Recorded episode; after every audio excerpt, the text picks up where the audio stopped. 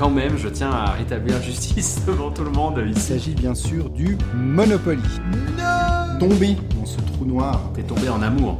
euh, en amour du, du trou noir effectivement de, de Kickstarter. Ah, tu le mets dans les ou pas Pas du tout, pas du tout, c'est un engine builder. Mais c'est un peu un déclic aussi. Vous écoutez En joues-tu On joue-tu ou bien Joue Saison 2, épisode 23, un retour sur Paris et ludique. Salut tout le monde, bienvenue à l'épisode 23 de la deuxième saison de On joue-tu? Cette semaine, on est euh, avec David. Comment ça va David?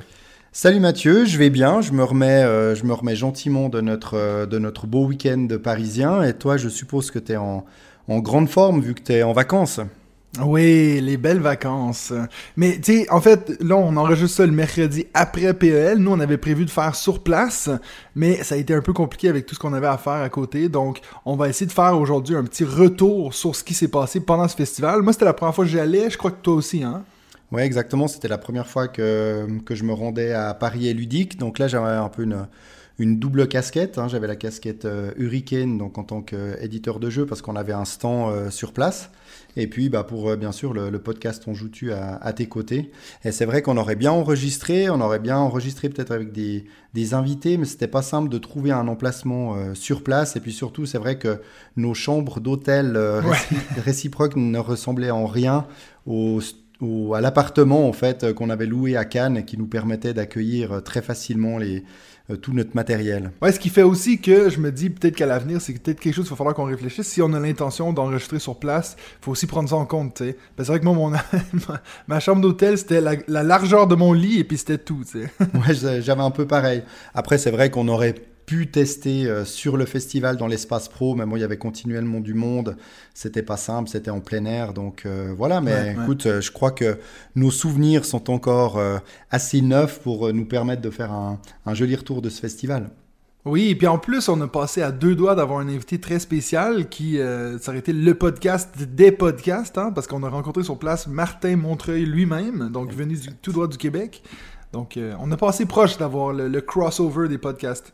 Ouais, très proche. C'est vrai qu'on était, on était motivé à le faire. Puis là, bah, voilà, c'était juste une question d'organisation et de, de timing. Mais en tout cas, c'était un, un vrai plaisir de le rencontrer. On a pas mal discuté avec lui. On a passé un, un repas euh, lors d'une soirée spéciale avec une, une vingtaine de- d'auditeurs de, bah, de l'autre côté du plateau et aussi bah, pour certains de On joue-tu. Donc, on a passé vraiment un, super moment à ses côtés. Ouais, de toute façon, ça, on va y revenir pendant le deuxième segment, mais euh, euh, avant de passer au premier, j'imagine que tu as plein de news pour nous, mais avant ça, je voulais savoir, toi, tu t'as pensé quoi de notre euh, interview avec Monsieur Théo Rivière? C'était un invité assez important, donc toi, t'en as pensé quoi de cet épisode-là?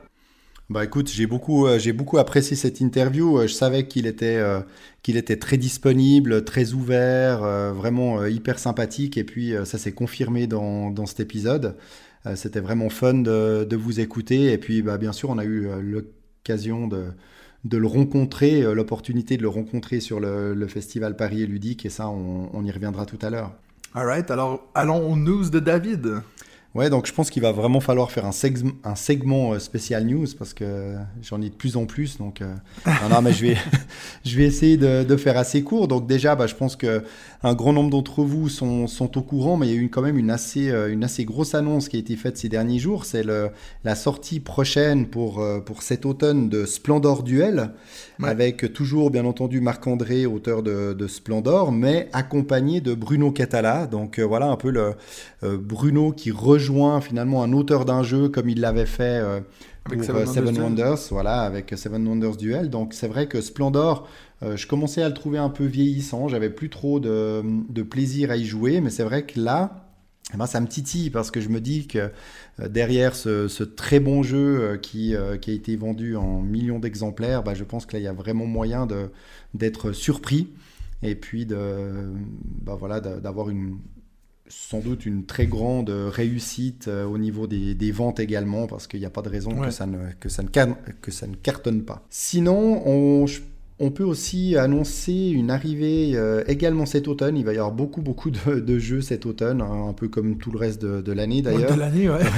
de Sky Mines. Sky Mines est une réédition euh, rethématisée de Mombasa d'Alexander Pfister. Donc là, voilà, ils, ils reprennent la thématique de l'espace. Donc c'est pas forcément le, le truc euh, qui nous attire, euh, qui nous attire tous Nous les deux, deux. ouais.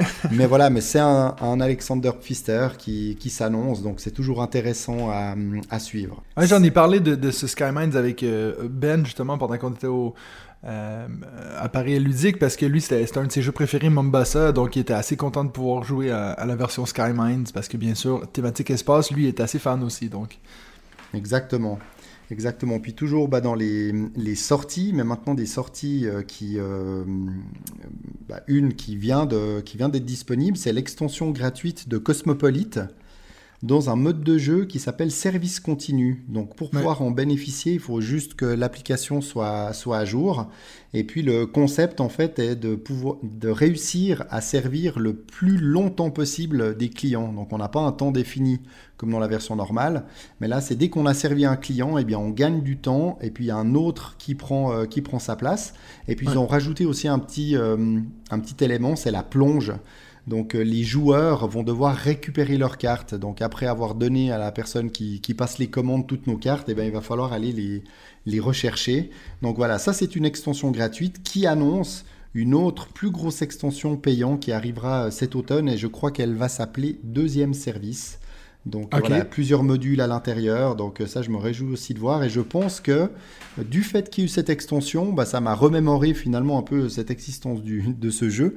Et je crois Ouais. qu'il va, euh, qu'il va m'accompagner en vacances euh, cet été, fin juillet, parce qu'on serait avec un couple d'amis. Et je pense que ça, ça collera parfaitement. On y a déjà joué, ça avait très bien marché. Donc euh, pas de raison de ne pas le, le prendre avec moi. Ouais, c'est c'est drôle parce que j'avoue que c'est pas la chose qui me. Tu sais, j'adore Cosmopolite, mais l'idée que c'est un peu comme pas à l'infini, mais tu vois, cette idée de service continu, je pense que c'est pas quelque chose qui me botte parce que pour moi, ce que je trouve cool, c'est justement qu'on arrête puis qu'on passe le, qu'on passe la parole à l'autre et puis qu'on on prend chacun son tour à faire euh, le serveur, tu vois. Donc Mhm. je sais pas si c'est quelque chose qui me. Bon, après, tu vois, c'est gratuit, donc euh, tant pis. Oui, c'est vrai que maintenant il y a beaucoup de jeux aussi sur mobile où le but euh, est d'aller toujours plus loin, le plus Oui, loin oui, bien possible. sûr. Non, ça fait du sens. C'est juste personnellement, je sais pas si. Mais c'est vrai que c'est vrai. Est-ce qu'on va finalement préférer essayer de battre notre score au niveau du temps ou de battre euh, notre score au niveau des, des levels de difficulté euh, de- du jeu Ouais. de, de base? Là, je suis loin d'être arrivé au bout parce que j'avoue que Ouais, non, euh, je ne suis pas assez entraîné. Mais voilà, peut-être cet été, euh, va savoir. Mais tu vois, Cosmopolite, c'était l'exemple parfait de. Si j'ai fait un référence à l'épisode de la semaine dernière, on a parlé avec Théo des jeux que, au final, on, on adore, mais on n'aime pas jouer plus que le- le- la phase de découverte. Tu sais, cette idée que Mhm. quand tu le présentes à une table, c'est super intéressant, tu vois la réaction des gens et tout, mais c'est pas le genre de jeu que je dirais à des potes, ok, venez à chaque vendredi, on va se faire des parties de Cosmopolite. Tu vois ce que je veux dire? Ouais, non, c'est sûr. En plus, bah, avec, euh, avec les, les personnes avec qui je serai en, en vacances, sans doute qu'on va même repartir euh, un petit peu en arrière et pas euh, redémarrer au niveau Ouais, où on en était resté il y a, il y a plus de six mois en arrière. Donc, euh, c'est vrai que je te rejoins tout à fait là-dessus. Mais euh, voilà, je pense qu'on va pouvoir faire quelques tours fort sympathiques et se remémorer ce, ce très bon jeu d'ambiance. Mais oui. Voilà, sinon, bah, des sorties à venir, là, dans quelques jours, euh, mi-juillet. Euh, personnellement, je n'étais pas au courant, mais Unlock euh, sort une nouvelle, euh, un nouveau format, en fait, de jeu. Ouais, Express, c'est ça, hein? c'est les. Unlock Short Adventures. Ouais. Donc, c'est vraiment des petites boîtes avec, tu sais, de- sur le haut de la boîte, il y a une encoche pour mettre sur des présentoirs. Donc, dans les, dans les magasins, je pense qu'il y aura toute une série de ces, de ces Unlock euh, suspendus. Euh, Il y en a, euh, si j'ai bien compté, en tout cas 6 déjà qui sont, euh, qui sont annoncés. Mais c'est vrai que malheureusement, comme souvent, les sites des, des distributeurs ou des éditeurs ne sont pas toujours les premiers à être à jour. Et je n'ai Ouais. pas trouvé d'infos euh, plus, plus détaillées. Mais voilà, il y aura bien sûr une seule aventure par, euh, par boîte. Euh, C'est peu coûteux, dans les, en dessous des, des 7 euros. Et c'est vrai que c'est Ouais. un format bah, pratique pour les vacances. Donc euh, voilà, je pense que ça Mais je sera me demande si, le short, est-ce que c'est le fait qu'il y en ait qu'une ou est-ce Oui, que c'est le fait ouais. que Ah. euh, tu vois, ils sont plus courtes que d'habitude, tu as comme une heure pour les faire ou je sais plus trop. Euh, Est-ce que tu vois, à l'intérieur, ça va être aussi plus court, ça, je sais pas? Écoute, euh, je sais pas, bah, dernièrement, j'ai pris un. J'avais un goodies de d'Unlock qui tenait vraiment dans, une, dans une toute petite boîte de, de cartes, encore plus petite que, que cette version-là. Et la durée du jeu était quand même d'une heure. Donc, euh, alors Ah c'était ouais. un peu une aventure d'introduction, donc c'était un- une demi-difficulté. Mais euh, ça nous a quand même bien euh, tenu trois quarts d'heure. Donc, euh, à mon avis, ça va être à peu près dans cette, dans cette même veine. Ouais. Et il y a, y, a, y a déjà des aventures avec 3, 3 sur 3 au niveau de difficulté. Donc, ils vont sortir toute une, toute une gamme avec ces Ouais. différentes difficultés. Ben, pourquoi Pour, pas, hein, pour c'est sûr que ça va encore, donc pourquoi pas continuer, quoi. Exactement, exactement, autant qu'ils en, qu'ils en profitent. Euh, sinon, bah, il y a hum, une, une assez grosse news pour tous les amateurs de Clank, hein, avec euh, Clank Catacomb, Oui. qui Ouais, va également, je crois, sortir cet automne, si je dis pas de bêtises, mais hein, je suis pas sûr euh, au niveau du timing. Euh, la grande nouveauté, c'est qu'il n'y a pas de plateau de jeu construit, mais plutôt un plateau qui va se construire petit à petit à l'aide de tuiles que l'on va découvrir durant notre aventure, un peu comme dans un septième continent. Donc Ouais. c'est assez intéressant, ça veut dire que logiquement, un- le plateau ne ressemblera jamais euh, au plateau de la partie suivante, etc. Donc ils annoncent aussi passablement de, de petites nouveautés. Donc voilà, à voir. Euh, Est-ce qu'il faudra absolument l'acheter Euh, Je ne le sais pas. Mais en tout cas, c'est assez sympa de voir qui qui renouvelle un petit peu la, la série des Clank avec cette nouvelle, cette nouvelle approche. Ouais, je me demande si. Parce que moi, quand j'ai vu cette annonce-là, je me suis dit, mais comment ils vont faire pour que, exemple, le- dans toutes les clinques, que ce soit Legacy ou le normal, les, les trésors qui valent le plus, ils sont toujours le plus loin du point de départ. Mais tu sais, si on retourne une tuile qu'il a dès le début. Après, j'imagine qu'ils ont réfléchi à ça, hein, mais c'est Oui, juste que je me doute, demandais, ouais. il va certainement falloir changer un, un peu la façon de jouer. Oui, et puis il y a peut-être différentes, euh, il y aura peut-être différentes piles de tuiles, tu vois, la, la- la pile de, de la surface, enfin juste en dessous de la surface, euh, des Ouais, profondeurs, etc. Ils ont, ils ont certainement très bien pensé à, à ça, oui, tout à fait. Sixième et avant-dernière news, elle concerne Arkham Horror. Donc je sais que beaucoup de, de nos, de nos joutus euh, sont amateurs de ce jeu. Et là, c'est pas pour parler d'un, bah, d'une nouvelle extension ou d'un nouveau mode pour ce jeu, mais c'est pour y jouer en vrai. Donc ça s'appelle le premier cercle et ça se passe dans un château priva- privatisé à Beauvais. Donc c'est à une heure de Paris. Alors, il faut quand même compter 350 euros par personne, mais il y a le cocktail Ah dînatoire, euh, cocktail dînatoire qui est compris. Il y a 14 acteurs qui vont euh, s'ajouter à 40 joueurs qui doivent tous avoir plus de 18 ans. Et on parle de 7 heures d'intrigue quand même. Donc voilà, c'est euh, une, une- une grosse, ça doit être une, une- une grosse expérience euh, à vivre. Donc il y a quelques dates qui sont annoncées. Je pense que pour plus d'informations, vous allez euh, sur euh, Google, vous tapez Arkham Horror, Premier Cercle, Beauvais, puis vous devriez pouvoir trouver tout ça. Donc assez intéressant, mais sans doute un poil loin pour nous pour, pour aller tester, tester tout ça. Mais voilà, ouais, c'est un, plutôt peu- un sympa. poil cher aussi.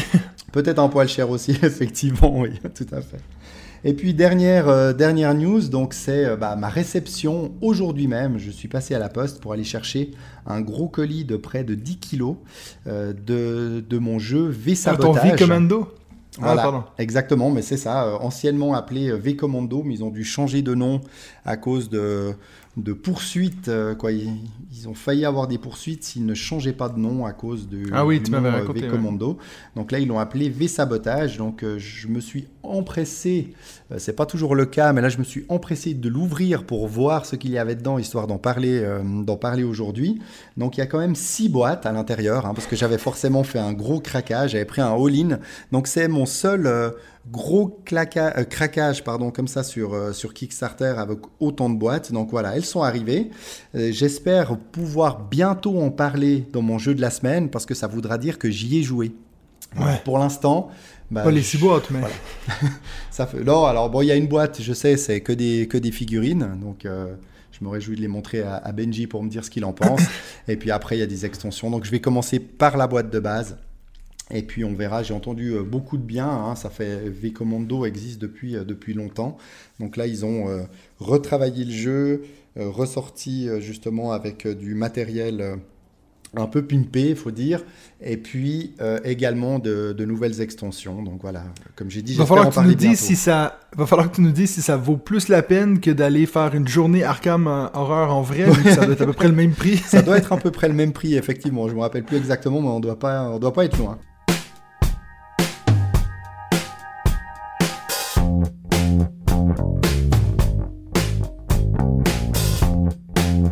On va passer au premier segment, notre jeu de la semaine. Euh, on a essayé de trouver des jeux de la semaine qui étaient justement pas des jeux qu'on a découverts à Paris et Ludique. Euh, donc, euh, moi, ça a été plus dur que toi, je crois, parce que vu que moi j'ai fait le podcast la semaine passée, j'ai déjà eu parlé de ma découverte Ah la semaine passée. Mais je vais vous parler d'un jeu qu'on a déjà parlé plusieurs fois sur, sur la chaîne, mais c'est mon jeu de la semaine, c'est Carnegie.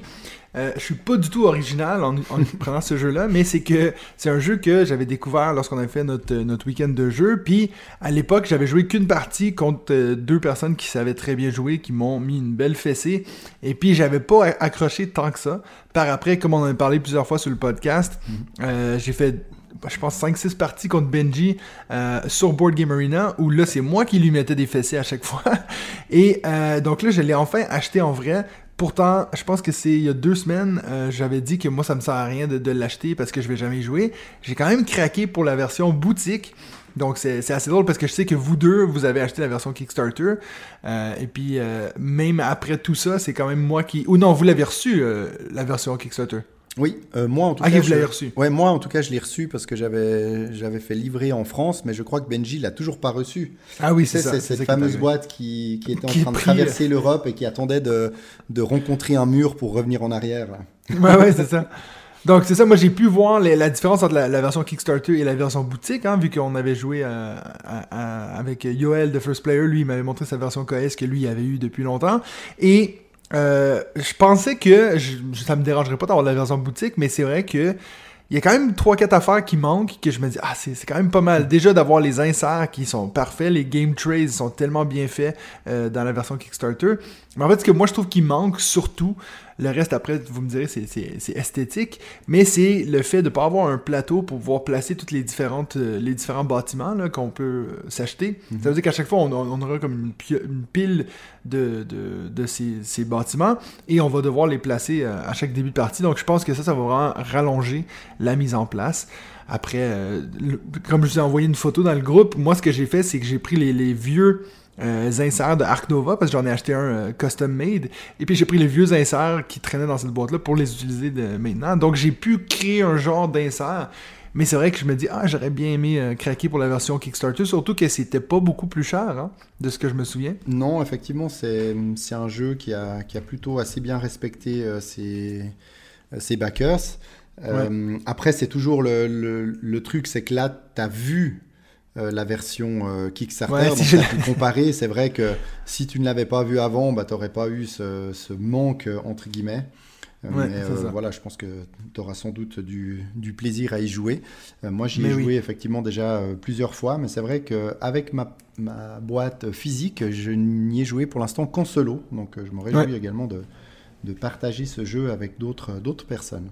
Ouais, voilà, donc je sais pas à quel point je vais, je vais en parler, je vais en parler plusieurs fois, mais ça reste... euh, je, je commence tranquillement, là tu vois, ça fait la moitié de l'année qui est déjà passée, je commence tranquillement à réfléchir à mon top 10 de l'année, et puis euh, Carnegie, c'est sûr qu'il sera assez haut, parce que je, je trouve vraiment que ce jeu-là est génial. Euh, il faut, par contre, c'est vrai qu'il est pas facile, puis il y a vraiment ce- cet élément de... Il faut réfléchir à ce que vous pensez que vos adversaires ils vont faire, parce Mhm. que c'est un de ces jeux où on peut tous euh, faire la même action que la personne qui décide de la faire, mais bien sûr après que eux ils la font. Fait euh, ça m'est arrivé plusieurs fois, surtout sur Board Game Arena, de jouer contre des gens qui savent très bien jouer et puis qui vont justement savoir, ok ben si je fais ceci, ça va pas avantager l'autre personne, donc c'est pour ça qu'ils le font. Et puis après ça, moi je me retrouve des fois trois tours sans pouvoir faire quelque chose, donc c'est un jeu qui peut être très punitif si vous savez pas comment jouer, mais une fois que vous comprenez la mécanique, je pense que il n'y a pas beaucoup de jeux qui font un peu qui m'amènent les mêmes les, les mêmes sensations que ce jeu-là. Mhm. Donc voilà, Carnegie, c'est mon jeu de la semaine. Ouais, c'est vrai qu'il a une belle, euh, une belle originalité. Et puis, c'est vrai que si tu y joues, euh, si tu y joues à 4 et tu es face à 3 personnes qui jouent très bien, là, c'est vrai que ça peut être long avant que Ah, ça t'en revienne à pas, toi ouais. euh, pour, pour faire ton choix. C'est vrai qu'à 2, bah, en principe, tu as un tour sur deux, grand maximum, où bah, tu es peut-être un petit peu pénalisé. Et encore, ça va être assez rare. Mais c'est vrai qu'à 4, ça peut, euh, ça peut vite être long avant que tu puisses faire les, les actions que tu souhaites. Ouais, Et ouais. C'est tout l'intérêt justement de ce jeu, de trouver le bon équilibre entre euh, je fais une action à fond et puis euh, je me condamne potentiellement pour les actions suivantes ou j'essaye de trouver un peu un équilibre histoire de toujours avoir des actions qui vont euh, plus ou moins Possible. euh, utiles. Et là, j'ai pas encore la réponse. Qu'est-ce qui est le mieux de, de faire Peut-être ça dépend d'une partie à l'autre. mais- Puis ça va dépendre des adversaires aussi. Ouais, beaucoup, exactement. Alors toi, ton jeu de la semaine? Alors moi, mon jeu de la semaine, donc c'est un jeu, c'est un jeu que je n'ai pas découvert euh, au PEL, ou plutôt Appel, parce que c'est à Paris et ludique, mais bon, je crois Ouais. qu'on va continuer à dire Opel. Euh, mais je l'ai acheté par contre euh, là-bas parce qu'il était, euh, il n'était plus en stock par chez nous. C'est London Next Station. Ah oui. Donc j'en ai déjà un petit peu parlé dans les hum, lorsque l'on Parce a qu'il était sur abordé BGA, hein, les, ça. voilà les, les roll and write et flip and write. Pour moi, c'est vraiment un très bon flip and write. Euh, J'ai beaucoup de plaisir à rejouer à ce type euh, à de ce type de jeu avec euh, celui-ci. Euh, J'y ai joué effectivement plusieurs fois sur BGA et j'ai enfin pu euh, y jouer en, vrai avec, euh, avec mon épouse qui a aussi beaucoup apprécié. Et pour moi, c'est le, le flip and write parfait pour les vacances d'été parce que déjà, c'est une petite boîte. Il n'y a pas beaucoup de matériel et il y a vraiment, il y a vraiment du fun à partager. Alors, il y a un mode solo, je dirais que c'est pas là qu'on va le plus s'amuser, mais 2, 3 jusqu'à 4 personnes. Donc, c'est un jeu de Matthew Dunstan. Donc, c'est un auteur assez prolifique. Alors, il, il est rarement seul euh, mentionné comme auteur sur les jeux, mais on le retrouve quand même sur Bubble Stories, euh, la série des Adventures Games, euh, sur les Echoes, donc ces nouveaux jeux de, d'escape audio, Elysium, Les Pionniers, Spy Connection, donc voilà, pas mal de jeux ces dernières années, un jeu édité par euh, Blue Orange. Comme j'ai dit, donc il s'agit d'un d'un flip and ride dans lequel on va devoir redessiner les plans du métro de Londres pour être sacré le meilleur maître d'œuvre. Alors comment est-ce que ça se passe? Eh bien, on se retrouve avec quatre crayons de couleur fournis euh, dans la boîte. Chaque joueur utilise un premier euh, crayon de couleur pour le premier tour et puis euh, sur notre feuille, eh on a toute une série de stations de métro avec des chemins possibles pour les, euh, pour les lier. Et puis, il y a un point de départ pour euh, chacune des couleurs. Donc, par exemple, je commence avec le crayon vert. Je vais me positionner sur la station verte. Et puis là, on va flipper une première carte qui va nous indiquer un autre type de station. Donc les types de stations, ils sont représentés simplement par des formes, des triangles, des ronds, etc. Il y a quatre formes, et puis il y a également des cartes qui nous permettent d'aller sur n'importe quelle forme. Et là, le but, eh bien, va être de relier notre station de départ à une station qui a par exemple euh, un triangle si on a tiré le, le triangle, et puis d'aller petit, euh, à petit comme ça. Euh, notre, notre fiche est séparée en 13 zones. Donc plus on arrive à parcourir de zones avec euh, notre, euh, notre ligne de métro d'une couleur, plus on marquera de points euh, dans cette catégorie-là. Mais aussi, plus on va faire de stations dans une seule zone, plus ça va faire de points. Donc bien sûr qu'il va falloir choisir, parce qu'on va pas pouvoir faire beaucoup de stations dans une même zone et de parcourir énormément de zones.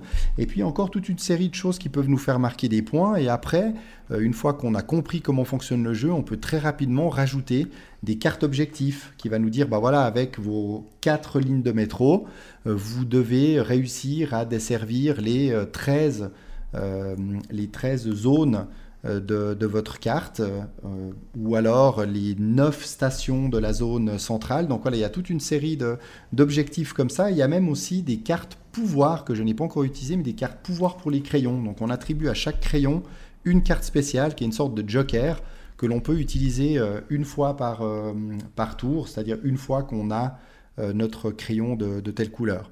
Ce qui est Mhm. vraiment intéressant, c'est qu'au début, bah, bien sûr que la première ligne de métro que l'on va dessiner, bah, la carte est vide, donc on peut assez facilement euh, se rendre plus ou moins où on veut, même si on est tributaire du, du tirage des cartes. Mais plus on va avoir de traits sur notre carte, plus on va être coincé pour les couleurs suivantes, parce que bien sûr qu'on ne peut pas euh, croiser en plein milieu une ligne. On peut passer par des lignes occupées, mais via les stations, mais on ne peut pas tout d'un coup euh, croiser bah, les rails au milieu de nulle part. Donc il y a des tours où malheureusement on ne peut pas ou on ne veut pas euh, faire de traits pour ne pas trop se, se pénaliser. Donc voilà, il y a un bon, un, bon niveau de, de stratégie pour optimiser nos points. Et puis voilà, c'est fun. Alors oui, on peut peut-être reprocher le fait qu'il n'y a qu'un seul plan à l'intérieur de, de plan de réseau. On aurait pu imaginer en avoir euh, deux différents, par exemple recto-verso. Mais très franchement, pour le format de jeu, Euh, il- pour son format, pour son prix, il est vraiment euh, très très sympa. Et il a très bonne presse aussi. hein. Il y a beaucoup d'in- d'influenceurs qui en ont parlé en bien. Il y a un, un Tokyo qui est annoncé. Alors je ne sais pas si c'est pour cette fin d'année ou le début de l'année prochaine. Mais Ouais. voilà, donc un, un très bon flip and ride que je recommande vraiment à glisser dans votre, euh, dans votre sac de vacances.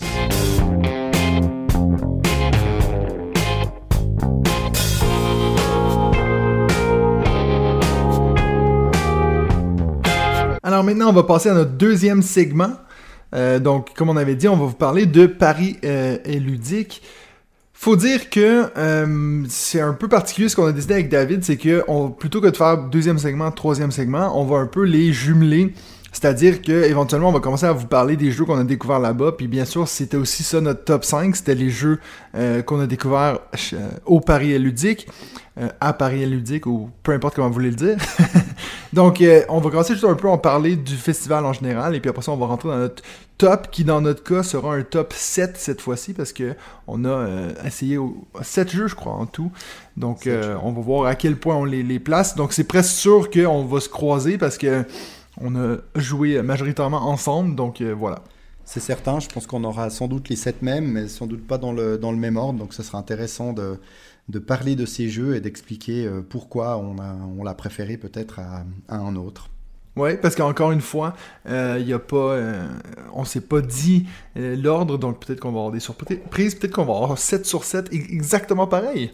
Ouais, j'ai quelques doutes par rapport aux, petites discussions qu'on a eues, mais sait-on jamais, euh, on verra. En tout cas, peut-être les, les trois premiers. Je me réjouis aussi, surtout des, des trois premiers. C'est vrai qu'on n'a Ouais. pas joué énormément, on a beaucoup euh, rencontré de personnes, donc beaucoup Ouais. discuté aussi sur le festival. Moi, j'étais également pris avec Hurricane pour, euh, pour promouvoir la future sortie de la nouvelle édition de Mo. Donc, c'est vrai que j'ai rencontré beaucoup d'influenceurs et de médias pour ça.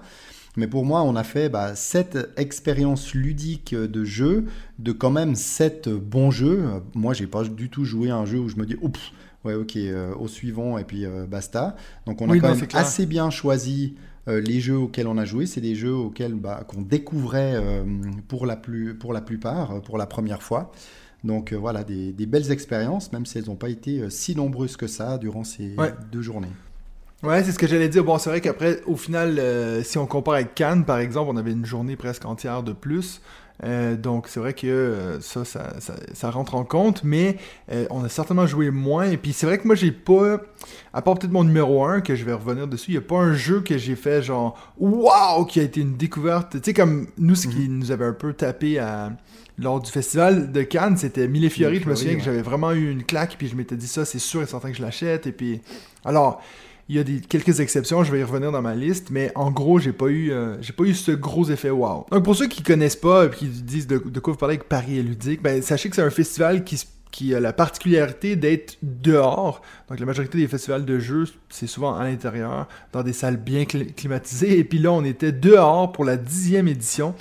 Euh, et puis, à la grosse chaleur, je peux dire qu'il y avait beaucoup de visages très rouges qui se promenaient dans le festival. Donc, euh, je pense qu'il y a beaucoup de gens qui, comme nous, avaient oublié de prendre de la crème solaire. Heureusement, euh, il y en avait sur place, donc on a été correct. On n'a pas brûlé au soleil, mais il y en a plusieurs qui étaient très rouges. Donc voilà, c'est un festival qui est donc de jeux, comme je l'ai dit, qui est entièrement bénévole. Ça veut dire qu'il n'y a, pas du tout de subvention. Euh, et puis, il y en avait beaucoup en des bénévoles. C'était presque au-dessus d'une centaine, cent cinquantaine de, bénévoles qui travaillaient là. Donc, on les remercie. Je sais pas, il y en a combien qui nous écoutent, mais c'est toujours incroyable de voir à quel point, euh, dans, dans ce milieu-ci, on a beaucoup de bienveillance, beaucoup de gens qui veulent faire partager cette passion-là. Donc, euh, très très chouette ce festival-là. Donc, c'était entièrement dehors. On pourrait croire que dehors égale petit, mais c'est vraiment pas le cas. C'était vraiment un, un énorme festival. Il y avait au-dessus de une quarantaine de stands, je crois. hein, Non, parce plus, que toi, plus de t'étais 100, plus de 100. plus, plus de 100. Donc, euh, Ouais, parce que toi, de t'étais 100 déjà à stands. 46, je crois, ton stand. 42, ouais, 42. 42, ouais. Non, non, c'est vrai que les, les bénévoles étaient vraiment au top. Euh, Il y en avait, il y en avait partout, toujours disponibles, souriants. Donc c'est vraiment génial. Et puis oui, plus d'une centaine de stands. Il y avait vraiment des jeux euh, partout. Donc pour Ouais. celui qui voulait jouer, il avait vraiment le choix. Surtout que euh, il n'y avait pas, on, on va, c'était pas une saturation un peu comme à Cannes. Et pourtant à Cannes, il y avait moins de monde que les années précédentes à cause du, du Covid. Euh, mais là, j'avais l'impression que si on voulait jouer euh, à des jeux sans forcément vouloir jouer absolument à un jeu en particulier qui, qui avait une hype euh, assez forte, eh bien, on trouvait vraiment de quoi, de quoi s'amuser sans, euh, sans trop attendre. Donc, Bon, euh, voilà. surtout qu'il y avait, si on regarde, il y a- comme tu dis, il y avait des endroits qui c'était un peu plus hype où c'était presque toujours pris, dont un jeu qu'on va parler dans un instant. Mais il y en a un que, euh, c'est vrai que ce qui est cool avec le pari ludique, c'est qu'il y avait ces grosses, énormes tentes, surtout vers le fond, où euh, tu pouvais, il y avait comme plein de jeux à ta disposition que tu pouvais aller voir quelqu'un et dire est-ce que tu pourrais m'expliquer ce jeu-là, et puis eux ils venaient à ta table. Puis ça, franchement, tout le long du, du- de la fin de semaine, j'ai pas vu euh, que c'était plein. Il y avait toujours des places pour Mhm. s'asseoir, donc il n'y avait pas ce stress de dire ah, ben, on va aller là pour rien parce qu'il n'y aura pas de place pour nous. Exactement, ouais. Et il y avait beaucoup aussi d'espace pour, euh, pour les enfants, avec des jeux enfants où il y avait quand même beaucoup de, beaucoup de place. Donc Ouais. là, je pense aujourd'hui, les, ceux qui ont, euh, ceux qui ont 5-6 ans aujourd'hui, voire même moins, ils ont vraiment de quoi euh, s'amuser euh, Ouais. avec les jeux de société, ce qui n'était pas forcément le cas quand on avait cet âge-là. Là, maintenant, ça, ça fait vraiment pas. C'est vraiment un public à part entière où les auteurs bah, se donnent beaucoup de mal pour sortir des, des bons jeux et beaucoup de, de bons jeux.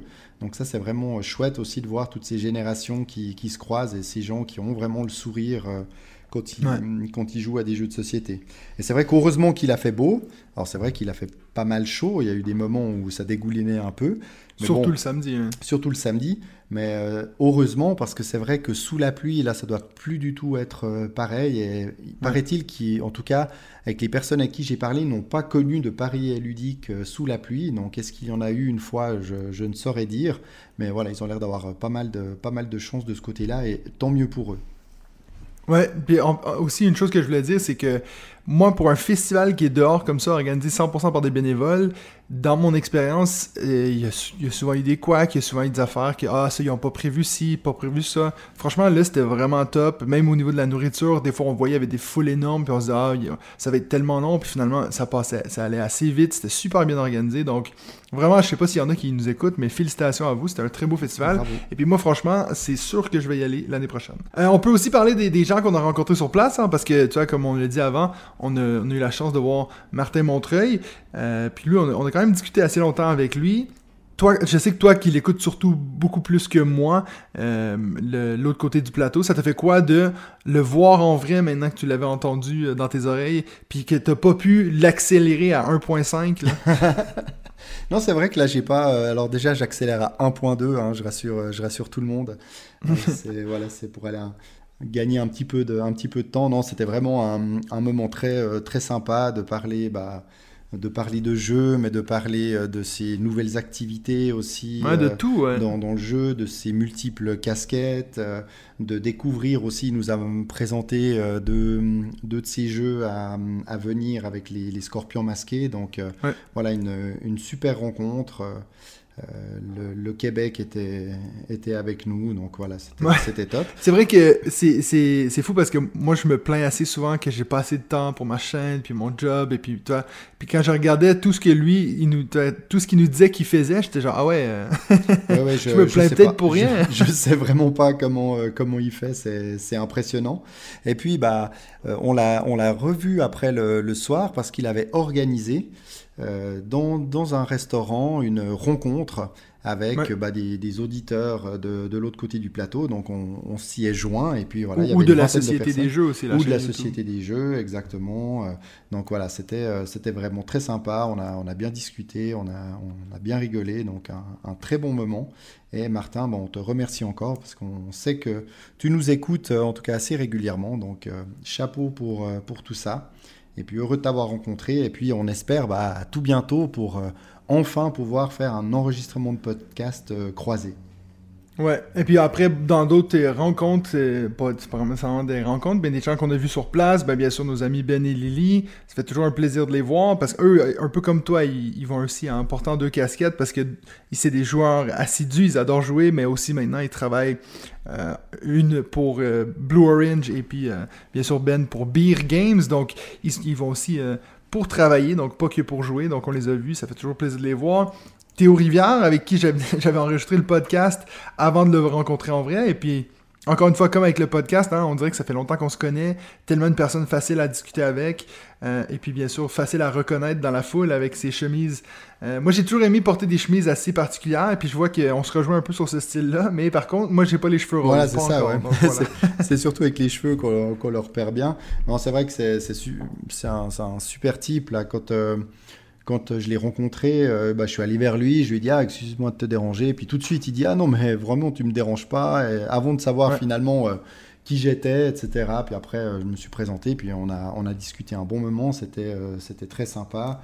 Euh, Donc voilà, on a aussi un peu discuté de de, de- du Hurricane donc, que je représentais. Donc vraiment une, une chouette rencontre, un, un super type. Donc parfois on se pose des questions hein, entre les gens qu'on qu'on voit en ligne, qu'on voit sur leur chaîne ouais. YouTube ou, ou autre. On se dit bah, tiens comment est-ce qu'ils sont après en vrai? Est-ce qu'ils sont pareils? Est-ce que c'est une façade? Mais alors Théo là je crois que vraiment il ne, il ne triche pas. Euh, Ouais. Il est vraiment comme ça, euh, comme ça tous les jours, et puis c'était un, un très bon moment. Euh, juste, juste avant de passer au jeu qu'on a découvert là-bas, je voulais juste faire une petite mention à, à l'équipe de Repose Productions qui, qui franchement, est, depuis que j'ai commencé ma, ma carrière de YouTuber, a toujours été ceux qui m'ont le plus backé, qui m'ont le plus aidé, qui m'ont donné des bons conseils et tout. Puis encore une fois, j'ai eu la chance d'aller voir euh, ceux qui s'occupent du du communiqué euh, et puis de la communication, pardon. Je sais pas si vous savez à quel point c'est difficile de aller voir tous ces éditeurs et puis aller leur parler puis essayer de leur vendre de votre produit qui est au final une chaîne YouTube. Donc, euh, mais eux, ils ont toujours été euh, super cool avec moi. Donc, merci beaucoup, surtout à, à Hélène qui s'occupe de la page Instagram et tout là-bas. Donc, merci à toute l'équipe de Repost Production. Mais c'est vrai que pour ces, pour ces éditeurs, bah, ils, sont, ils sont très sollicités parce qu'il y a de plus en plus d'influenceurs, hein, de plus en plus surtout de comptes sur Instagram. Et puis c'est vrai qu'il bah, il Ouais. faut réussir à, à sortir du lot, mais en même temps, ça reste quand même souvent euh, des, des petites équipes qui sont, euh, qui sont à l'écoute, qui connaissent pas forcément bah, tout, euh, toutes les chaînes YouTube. Et si on prend Ouais. le temps de, de les aborder, de leur montrer ce qu'on fait, etc., je pense que bah, la majorité... ils sont, euh, ils sont contents aussi de, de, faire ta, de faire ta connaissance. Et puis, euh, s'il y a moyen après de collaborer, euh, je pense qu'ils n'hésitent pas parce que voilà, le, travail est là. Et on a vu avec d'autres contacts, entre autres chez Asmodée, où on peut aussi ouvrir certaines portes grâce à, grâce à ce type d'événement. Au niveau des rencontres, j'aimerais aussi mentionner une, une chouette rencontre avec Guillaume de Trick Track. Euh, J'en Oui. ai profité pour m'acheter euh, la BD dont vous êtes le héros, l'Obsidienne, dont il a euh, bah, écrit l'histoire, dont il est auteur. J'en ai profité bah, pour parler un, un bon moment avec lui. Et puis c'était vraiment super, aussi souriant, le même rire qu'on a l'habitude d'entendre sur, Ouais. sur YouTube. Et toi aussi, d'ailleurs, tu as passé un, un bon moment avec lui. Donc il était aussi très accessible. C'était très sympa. Ouais, puis je t'avoue, j'ai été assez surpris qu'ils qu'ils nous, pas qu'ils nous reconnaissent, mais tu sais, quand on a dit on joue tu, ils savaient directement ce que c'était. Donc, c'est toujours un peu cool de voir que les, les plus grosses chaînes, euh, ils savent quand même qu'on existe, quoi. Ouais, ouais, il s'intéresse à, à tout ce qui, à tout ce qui se passe, à tout ce qui se fait dans ce, dans ce milieu, donc c'est c'est plutôt chouette, effectivement. J'ai eu également beaucoup de plaisir de rencontrer euh, euh, Marie Giordana, dit Marie Grandjeu euh, sur Instagram, qui est Ouais. un nouveau membre du, euh, du jury de l'As d'Or, hein, qui, a été, Ouais. euh, qui a été vraiment bien disponible. Je l'ai attrapé, euh, pam, dès, dès l'ouverture du festival, comme ça je me suis dit, bah, tiens, comme ça c'est fait, mais après on s'est croisé plusieurs fois. D'ailleurs, quand tu parlais de personnes euh, rouges par le soleil, euh, on pense tout particulièrement à elle. Donc euh, Marie, si tu nous écoutes, j'espère que tu n'as pas trop pelé mis beaucoup d'après-soleil, après ouais. ce, festival. Mais sinon, il y a aussi eu, bah, comme ça, on, je fais un- une rapide mention à, à tous les autres. Donc Mathieu de Ludovox, Martin d'un monde de jeu, Tom d'Il était un jeu. Là, vraiment aussi une, une rencontre hyper sympathique avec, euh, avec euh, Tom. On, a, on s'est pas mal euh, cherché, on a pas mal euh, tourné un peu dans le festival, mais on a fini par, euh, par s'attraper. Il y a eu aussi Ouais. Girl.com, Je m'amuse, Morgane de, du Carnet des Geekeries, Tarsa et Penelope qui sont aussi sur euh, Trick Track, les jeux de CC, euh, Kelawen et les Meeple, j'en oublie peut-être d'autres. Donc voilà, c'était vraiment sympa de, de vous rencontrer. Puis bah, la plupart, je leur ai parlé de, du jeu mot, donc pour moi c'était l'occasion. Et Ouais. à titre personnel, de les rencontrer une première fois, de leur parler euh, de l'activité euh, du podcast On joue tu, et puis également, bien entendu, euh, de parler de, de mon activité professionnelle. Donc c'était vraiment une, un très bon festival pour ça, une belle occasion. Et puis, ben, avant de- d'enchaîner sur les jeux qu'on a découverts sur place, j'ai quand même fait découvrir deux jeux euh, à David euh, au bar. euh, comment il s'appelle déjà? Le dernier bar au Le- fin du monde, à Le la fin dernier du monde? bar avant la fin du monde. C'est ça. Voilà. Et puis, donc, ça, c'est un. Toi, tu nous en avais déjà parlé dans le podcast parce que tu avais été en France avec un ami euh, et puis vous aviez joué ma sur place là-bas. visite euh, dans, ce, dans ce bar, exactement. oui. Ouais. Donc assez chouette comme bar. Donc si vous êtes sur Paris et puis vous cherchez des bars ludiques, ben ça c'en est un qui est puis surtout qu'il y a aussi qu'il y a beaucoup de place et puis beaucoup de jeux à l'intérieur. Donc on a eu la chance d'aller là, là, le samedi soir et puis dans tous les jeux qu'il y avait là, on n'avait pas trop envie d'apprendre des nouveaux jeux. Donc moi j'y ai sorti deux jeux que moi je connaissais puis que toi tu connaissais pas David. On peut juste vite les nommer. Le premier c'était Hero Realms. Donc, euh, on en a par- parlé souvent sur ce podcast, euh, Hero Realms, qui est une refonte de Star Realms, mais avec une thématique qui m'accroche moi beaucoup plus.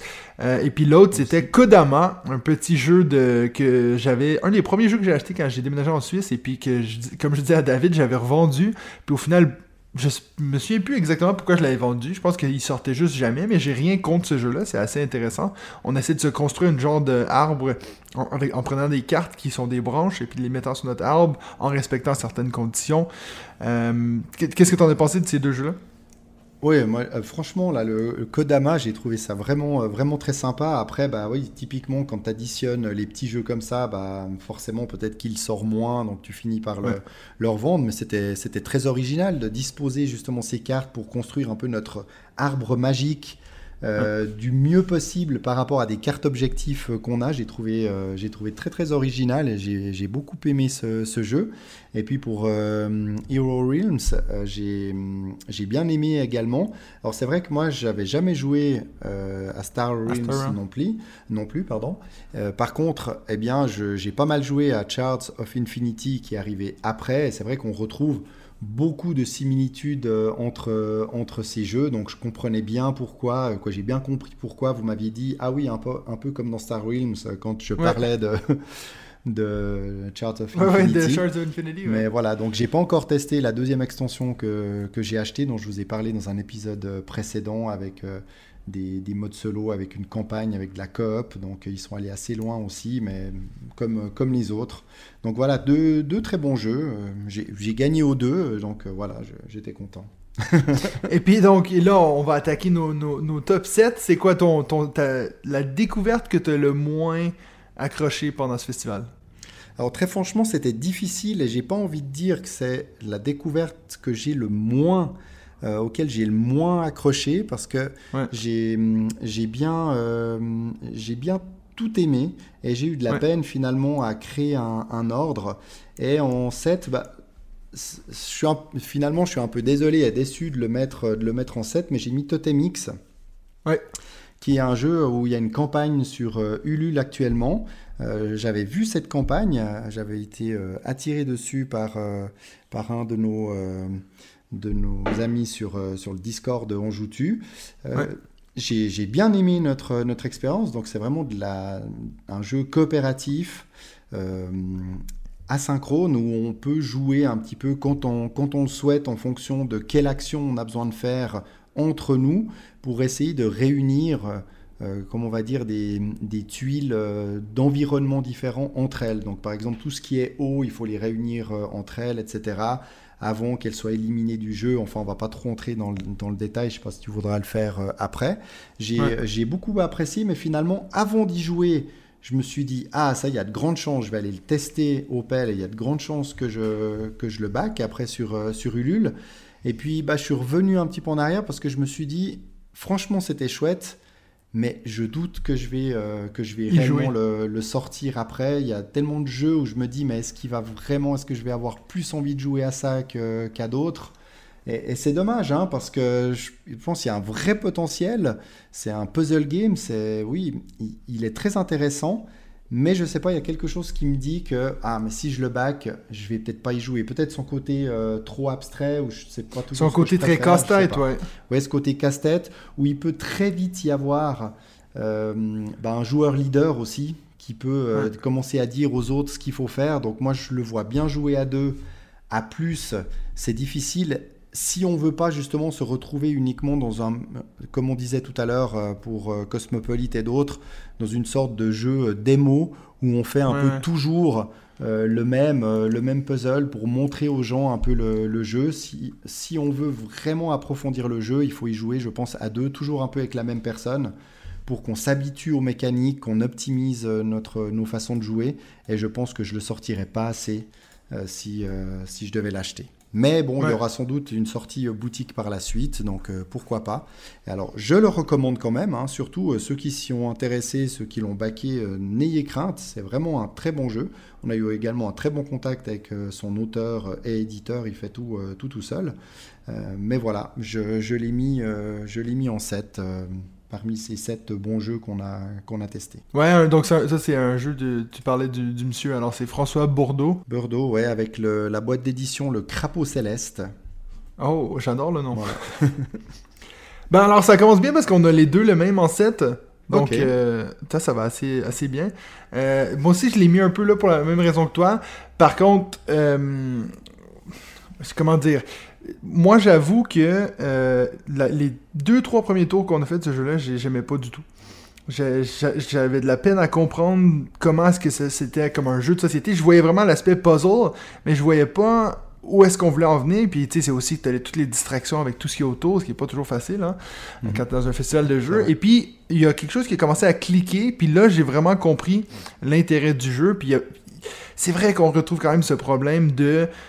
Au final, vous, vous me disiez des fois quoi faire. On jouait aussi avec un, autre, euh, une autre personne. Et puis, des fois, il fallait lui dire à lui. Puis... Mais ça, c'est un peu une, critique que je fais à beaucoup de jeux coop. Donc, c'est pas nécessairement le problème de Totemix, mais c'est vrai qu'on n'a pas nécessairement réglé le problème avec ce jeu-là. C'est vrai qu'on a vraiment cet effet de leader. Mais il y a quand même eu des belles discussions dans le sens que des fois, peut-être que oui, David, tu me disais quoi faire. Puis là, moi, je disais, ah, mais finalement, je pense que c'est mieux de faire ça. Donc, il y a quand même. euh, Il n'y a pas une réponse facile au problème qu'on a dans le jeu. Ça veut dire que ça fait que ça crée plus une discussion autour des actions qu'on on- on pourrait faire plutôt que de dire ben toi fais ça, toi fais ça. J'imagine que si tu joues avec quelqu'un qui, est vraiment fort, peut-être que ça, ça va arriver. Mais là, j'avais l'impression, vu que les trois on le découvrait en même temps, euh, ça, au final, on faisait juste se, se dire mais pourquoi on ferait pas ça à la place de faire ça? Pourquoi on bougerait pas ici à la place de ça? Donc, euh, c'est pour ça que je suis d'accord. C'est pas un jeu que j'aime pas. C'est un jeu que, que j'ai été très content de jouer. Euh, puis il y a vraiment un travail qui a été fait derrière, une originalité quand même assez cool. Mais je sais personnellement que c'est pas le genre de jeu qui va rejoindre ma ludothèque. Donc c'est pour ça que je l'ai mis en 7. Voilà, c'est pareil. C'est vrai qu'on est de- devant un joli casse-tête à faire, euh, à faire à plusieurs. Et puis dans notre partie, bah, au début, franchement, on s'est dit, mais on va jamais y arriver. Puis tout d'un coup, tout s'est débloqué, puis on a commencé à réunir tout ce qu'il fallait. Et là, Mathieu s'est saisi des dés pour pouvoir reprendre des actions, parce qu'il n'avait plus d'actions. Et il y avait un, il y avait, combien? 3 dés, hein, je crois. Il y avait, Ouais, il y avait un qu'une seul, seule combinaison. voilà, il y avait qu'une seule combinaison qui pouvait nous faire perdre. Et Mathieu l'a réalisé. Donc voilà, tout d'un coup, on s'est dit, ah, ah bah non, bah on a perdu. Donc, euh. Alors que pour- pourtant, même l'auteur, François, il nous disait euh, Ah non, mais là, vous êtes bien parti. Ouais, là, là, c'est bon, facile, vous allez l'avoir, facile, ouais. vous allez gagner. Puis là, d'un coup, je tire les dés et puis on a perdu. même lui, il a dit, ah ouais, bah c'est, ouais, non, c'était la seule combinaison qu'il fallait pas faire. Bah. Donc, euh, ça, c'est le numéro 7. Pour ton 6, t'as quoi? Alors, pour mon 6, bah, j'ai le jeu qui, fait, qui, a, fait quasiment la plus grosse hype sur le festival. Donc peut-être que tu l'as mis plus haut, on verra. Mais moi, j'ai mis Acropolis en 6. Ouais. ouais. C'est ça que je disais quand je disais que, tu sais, on parlait des jeux qui ont fait un hype. euh, c'est à celui-là que je, je faisais référence. Parce que c'est vrai que celui-là, euh, il y avait toujours des gens autour du stand. euh, Mhm. Tout le monde en parlait pendant le festival. Donc, vas-y, dis-nous ce que c'est. Oui, alors, bah, Acropolis, c'est un jeu chez Gigamic de Jules Messot, très bien illustré par Pauline Détra, où on se retrouve avec des tuiles de cité, forme, comment est-ce qu'on peut dire, forme un peu de style étoile de ninja, ou enfin, je ne sais pas comment on appelle euh, cette forme-là, où Non, on mais doit... c'est la même forme que ta tuile de départ dans Cascadia. Voilà, exactement. Si vous avez Cascadia, c'est la même, euh, la même tuile de C'est départ triangle, avec quoi. trois, voilà, une sorte de trois, euh, trois pointes, un triangle plus ou moins, effectivement. Euh, où, bien entendu, bah, on a une rivière de, de tuiles, toujours de la même forme, avec différentes couleurs, différentes, différents éléments représentés dessus. Et puis, chacun notre tour, on va devoir prendre une de ces tuiles pour la poser dans notre cité pour bien entendu essayer d'optimiser au maximum les, combinaisons et puis euh, faire que l'on va marquer un maximum de points. La grande originalité de ce jeu, c'est qu'il se joue également en hauteur, c'est-à-dire qu'on peut recouvrir des tuiles selon euh, certaines conditions, mais on peut commencer à faire un deuxième étage, puis un troisième, puis un quatrième, voire il paraît jusqu'à cinq étages. Alors Parce nous, que, parce que nous, on était voilà, loin nous, là. nous, mais- on a fait que deux étages. Euh, Il a dit que dans les premières parties des gens, c'est quasiment tout le temps, euh, tout le temps deux étages. Euh, c'est vraiment ce côté original parce que plus l'élément est haut, plus il rapportera de, de points. Maintenant, c'est vrai que personnellement, euh, je l'ai mis en 6. Je l'aurais mis sans doute beaucoup plus haut si je ne connaissais pas Cascadia. Mais pour moi, Ouais. je retrouve vraiment euh, beaucoup d'éléments de Cascadia dans, dans ce jeu, avec finalement bah, toujours les mêmes conditions pour marquer les points, c'est-à-dire que c'est Ouais. c'est toujours la, ce sera toujours la même chose. Et sans doute que la personne euh, qui aura un peu l'habitude de jouer va euh, marquer peut-être beaucoup plus de points que les autres. Là où Cascadia, alors oui, si vous avez l'habitude de jouer à Cascadia, euh, bien entendu que vous risquez d'avoir plus de chances de marquer des points que ceux qui ne le connaissent pas. Mais dans Cascadia, il y a plein de façons de marquer des points différents que l'on peut mixer entre eux. On peut aussi faire des, objectifs avec des, choses interdites ou obligatoires dans la pause, qui apportent sans doute plus de rejouabilité que dans euh, Acropolis, mais à nouveau, j'ai beaucoup aimé la partie. Si je n'avais pas Cascadia, peut-être que je l'aurais même acheté sur place directement. Ouais. Le matériel est très très bon, hein. l'épaisseur des, des tuiles euh, est, assez, euh, est assez impressionnante. Ben, D'ailleurs, euh, il nous disait que euh, le, le gars qui nous a présenté le jeu, il nous a dit que le- la raison pourquoi il- on peut pas le dépuncher ce jeu-là, c'est que les tuiles étaient tellement grosses que s'ils avaient fait des cartons de dépunch, ça aurait pris euh, toute la boîte. Exactement. Donc euh, j'ai eu vraiment beaucoup beaucoup de plaisir. C'est un jeu que je recommande. Si vous Ouais. n'avez pas de Cascadia, bah, ça vaut peut-être la peine de, de tester les deux pour euh, faire votre choix. Si vous avez Cascadia, vous pouvez acheter Acropolis. Vous aurez aussi du plaisir. Moi, pour l'instant, euh, je ne l'achète pas parce que aussi il faut arrêter de vouloir tout acheter tout de suite. Laissons Mm. peut-être un petit peu de temps hein, parce que de nouveau, il y avait tellement de jeux sur ce festival, il y a tellement de sorties annoncées qu'on ne peut pas tout jouer, on ne peut pas tout tester. Il y a des jeux, on les joue une fois, deux fois, on se dit ah c'est certain, ce jeu je vais l'acheter, il est Ouais. génial. Après quelques semaines passent, puis finalement on l'oublie. On l'oublie. Euh, ça m'est arrivé déjà plusieurs fois avec, euh, avec certains jeux. Donc là, je me dis, bah, Acropolis, on verra. Euh, si on en parle toujours dans, dans une année, peut-être que je me dirais, bah tiens, c'est peut-être le moment de, de passer à Acropolis et puis de, de vendre Cascadia. On verra. Ouais. Donc un super Pourquoi jeu, mais voilà, un peu trop proche de Cascadia pour moi pour que je, je l'achète tout de suite, car Cascadia, je l'ai depuis pas très longtemps. Ouais.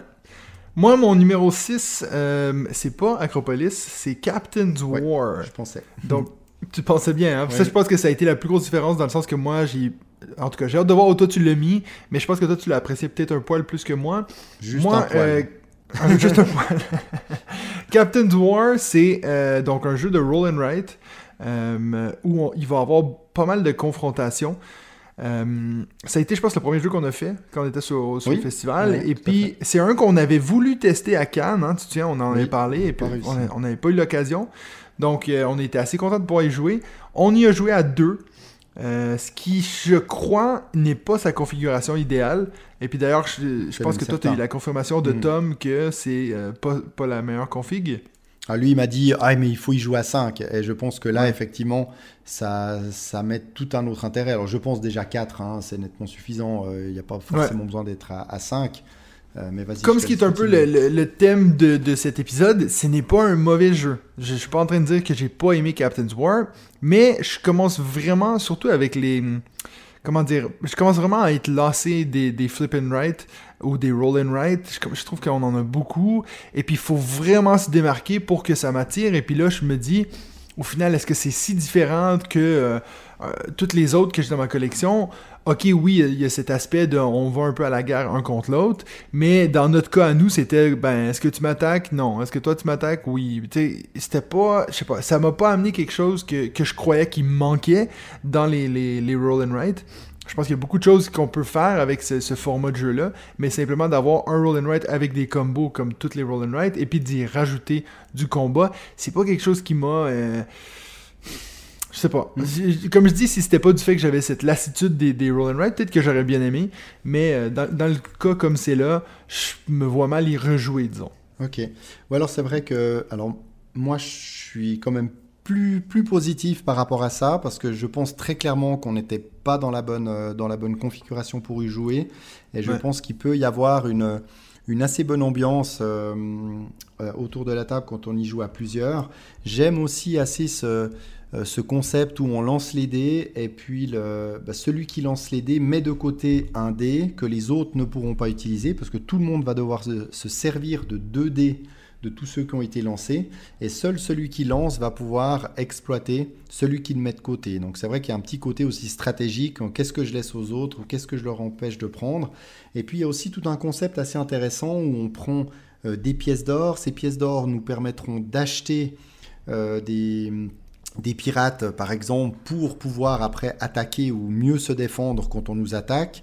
Il y a aussi bah, cette euh, collecte de ressources qui nous permettent après de, de débloquer des niveaux euh, sur des, des pistes de course, hein, parce que les premiers qui arrivent à remplir deux, euh, une, une piste euh, va marquer plus de points que l'autre. Donc il y a beaucoup d'éléments à, à regarder, à faire avancer. Donc c'est vrai que j'ai bien aimé. Et oui, je pense qu'il peut vraiment être fun à, à plusieurs.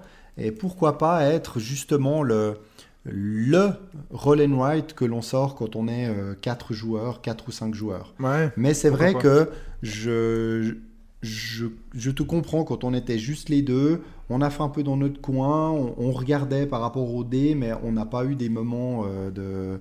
Voilà, on s'est dit waouh, ça, ah oui, ça change Ouais. vraiment des autres Orange and White. Maintenant, euh, j'ai entendu dire aussi qu'il travaillait sur une extension avec l'ajout d'un plateau. Donc ça, ça nous, ça m'a fait penser à un autre jeu dont on va parler tout à l'heure. Et là, ça peut être aussi intéressant de se dire, ok, bon, on part de ce, de ce roll and white là, et puis on va l'amener ailleurs euh, pour amener, euh, d'après ce que j'ai compris, un petit côté euh, Jamaïca aussi dans, dans les attaques avec des, Ouais. du déplacement de bateaux et tout ça. Donc j'attends de voir et pourquoi pas aussi de se dire, bah tiens, euh, j'ai acheté deux euh, Flip and White et Roll and White là euh, ces, ces derniers jours. Donc jouons à ces deux-ci sans parler encore des précédents comme euh, Welcome to the Moon, etc.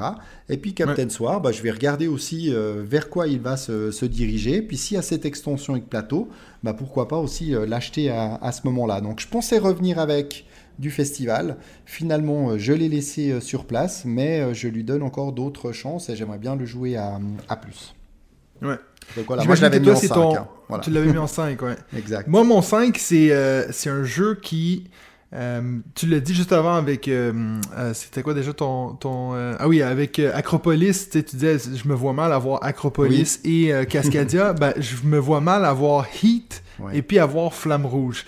Donc, Heat, c'est mon numéro 5. C'est un jeu de course de voiture qui est fait par les mêmes auteurs qui ont fait euh, Flamme Rouge. D'ailleurs, je ne je le savais pas avant la fin de ma partie, puis tout le long de ma partie, je me disais, mon Dieu, euh, il pourrait presque avoir euh, tu vois, des, des droits d'auteur qui ont été violés pendant cette... Ouais, Cette, d'ailleurs, tu m'as, tu m'as bien fait rire quand tu l'as sorti parce que moi je savais effectivement que c'était le même auteur Ouais. que Flamme Rouge. Puis c'est vrai que là, si ça n'avait pas été le même auteur, il y aurait eu de quoi crier scandale en tout cas. Ça, Ouais, sûr. parce que c'est, on retrouve beaucoup des mêmes éléments. Hein. Il va y avoir cet aspect, d'a- il va avoir cet aspect d'aspiration quand on est derrière, d'être bien placé. On a des cartes qu'on va devoir jouer à certains moments pour pouvoir se dé- défaire du, du, du reste du groupe. La grosse différence ici avec Flamme Rouge, c'est que on a un plateau qui est stable. Euh, il sera réversible. Il y aura deux, deux pistes dessus. Non, il y a même quatre pistes. Oui, dit, je crois. plus, Donc il y ouais, aura deux plateaux Mhm. qui seront réversibles. Donc, on n'a pas ce, ce petit casse-tête à faire lors de la mise en place pour essayer de tout mettre les, les tuiles ensemble. Euh, je sais pas à quel point euh, c'est quelque chose qui va peut-être faire que les gens vont l'acheter plutôt que l'autre. Moi, ça m'a jamais dérangé, c'est, ce petit, casse-tête au début. Euh, je trouve que ça rajoute beaucoup de, choix, d'options sur euh, qu'est-ce qu'on peut faire comme piste. Moi, j'avais une... Il y avait aussi une grosse différence avec Flamme Rouge que je pense qu'il y a certaines personnes qui ont aimé, mais moi, bizarrement, j'ai moins aimé. C'est que, pour ceux qui connaissent Flamme Rouge, vous savez, on a des on a 3-4 cartes, de genre des 9, c'est les plus grosses cartes qu'on peut avoir. Si on les utilise, on- ben c'est fini, on les a plus pour le reste de la partie. Fait qu'il y a cet aspect de les utiliser au bon moment. Tandis qu'avec Heat, c'est un peu plus comme un aspect de deck building, c'est-à-dire que une fois qu'on a fini notre défausse, on les re- remélange puis on les remet ensemble. Donc c'est possible que tu repioches trois fois de suite euh, tes, tes grosses cartes. Après, t'as moins ce gros écart. Je crois que les plus grosses cartes qu'on avait, c'était des 5. Donc, on avançait beaucoup moins vite sur cet aspect-là.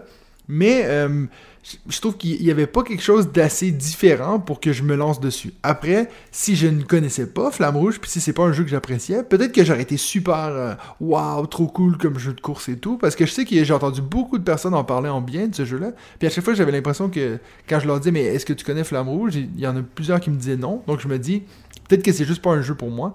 Mais encore une fois, on parle ici d'un jeu qui est très bon, qui fonctionne très bien, mais qui va juste simplement pas rentrer dans ma collection. Bah écoute, euh, moi je l'avais mis en, je l'avais mis en 4, hein, hit. Euh, très franchement, euh, celui qui a Flamme Rouge depuis que Flamme Rouge existe, qui l'a bien fait tourner et qui Ouais, ouais. l'apprécie, là, moi je dis il faut foncer sur Hit, euh, que vous aimiez ou non finalement euh, la course automobile, parce que euh, on n'aime pas forcément tous les courses de vélo, et puis on peut, on peut adorer Flamme Rouge. Il, est, il est quand même un petit peu plus, euh, pas expert, mais un peu plus joueur que Flamme Rouge. hein. Il y a plus d'éléments quand même. Ouais. Il, y a, euh, il y a des vitesses aussi, euh, qu'on peut être en 1, 2, 3, 4. Il y a des incidents si on veut vite rétrograder. On peut faire euh, Ouais. tout d'un coup des têtes à queue. Donc euh, il y a des éléments pour aborder les virages qui sont assez, assez intéressants.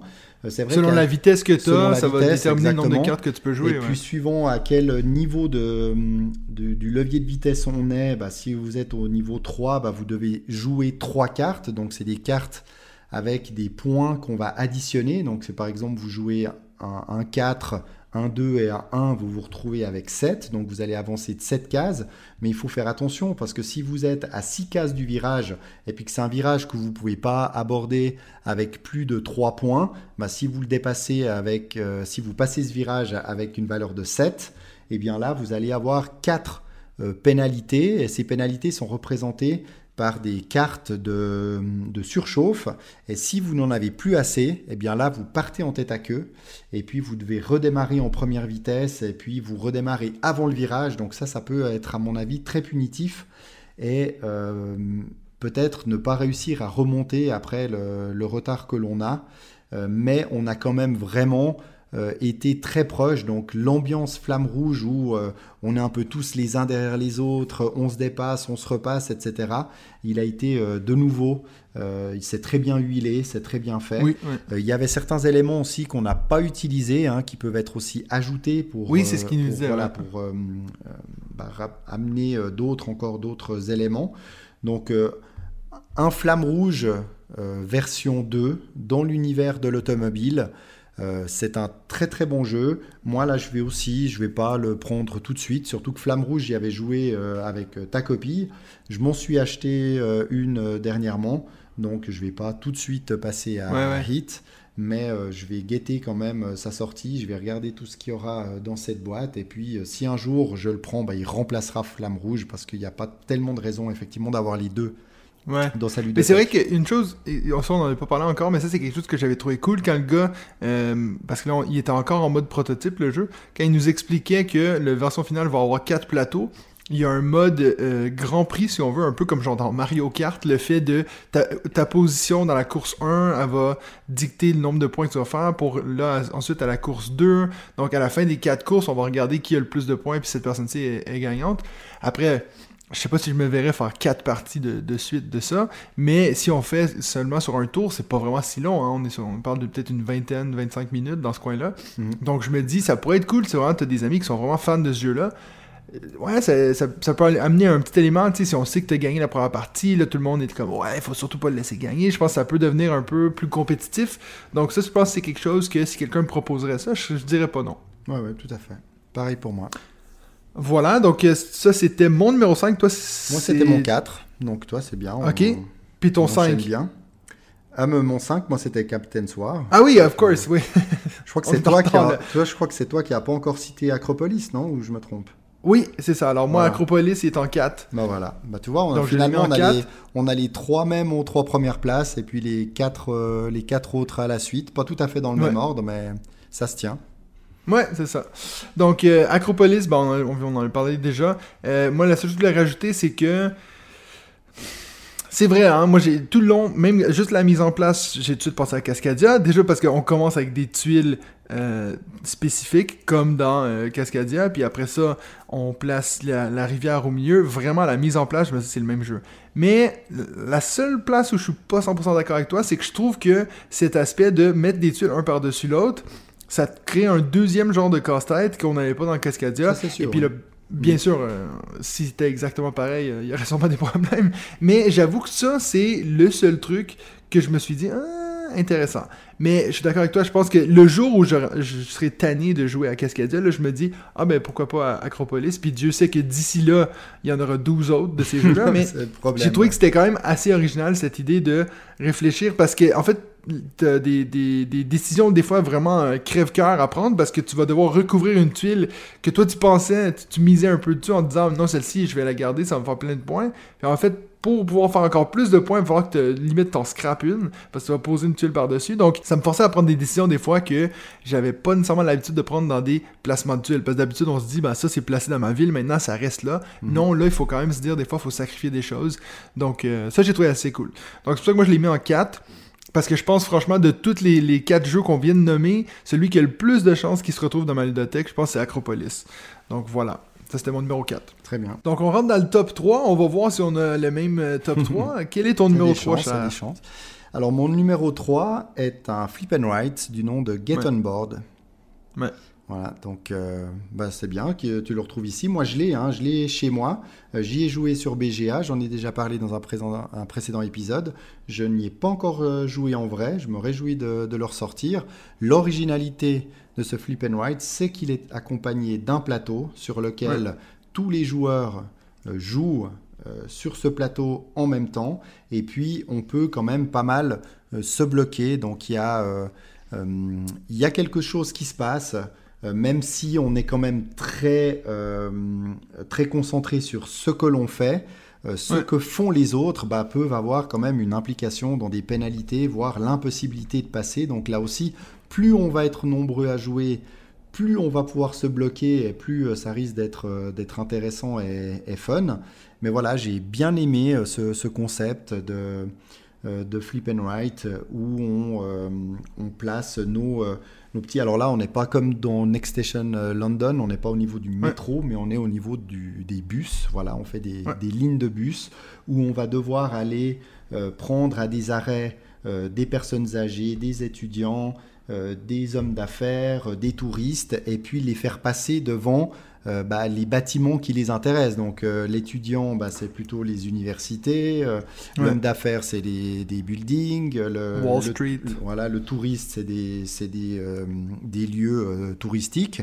Et puis, Ouais. bah, plus on en fait passer devant ces lieux, plus on va marquer de points. Mais on a également chacun un objectif caché, c'est que notre ligne de bus relie trois points euh, sur, euh, sur la carte. Donc, euh, si on arrive à relier ces trois points et à faire encore euh, combiner euh, les, les personnes que l'on va prendre, euh, où on va les faire passer, euh, bah, on va euh, bien entendu marquer de, de plus en plus de points.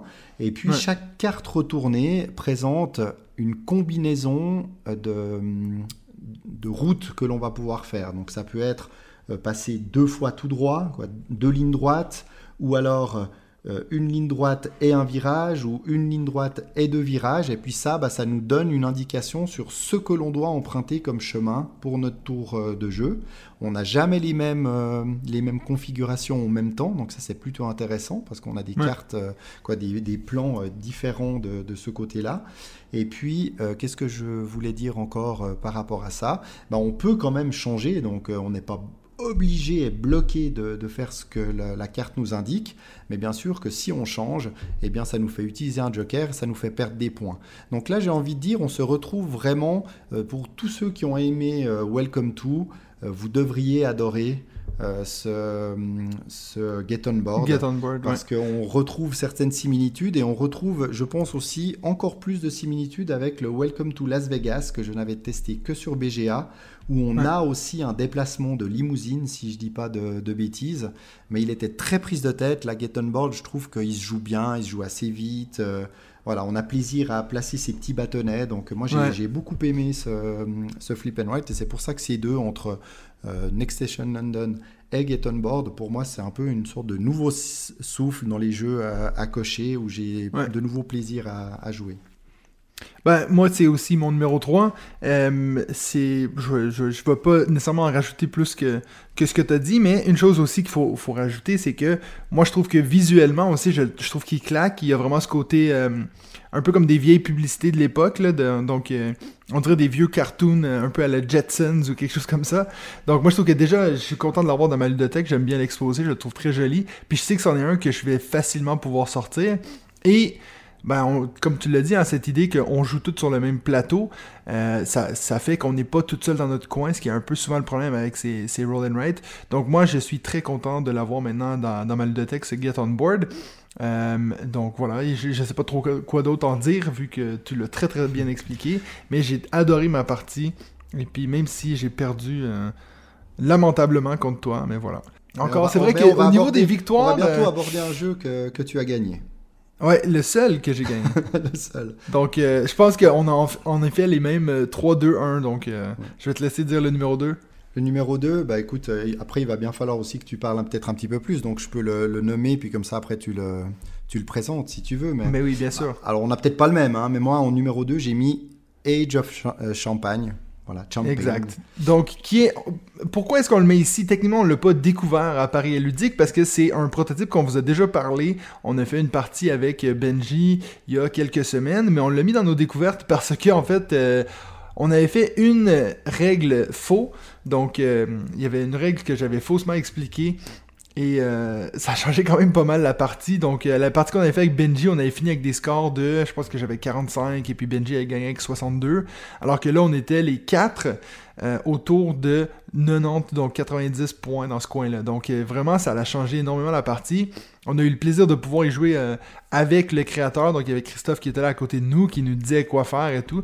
D'ailleurs, en parlant de, jolies rencontres, c'est toujours un plaisir de, voir l'équipe de Age of Champagne, hein, qui est à la base, ne sont pas nécessairement des, créateurs de jeux, mais des gens qui ont travaillé dans le champagne, euh, donc dans la création du champagne. Donc, c'est super intéressant de voir eux qui ont pris toute cette. Ces connaissances-là pour les, mettre dans le jeu, puis vraiment se coller à la thématique. Puis à chaque fois qu'on me demandait, mais pourquoi ça c'est comme ça, puis là il l'expliquait.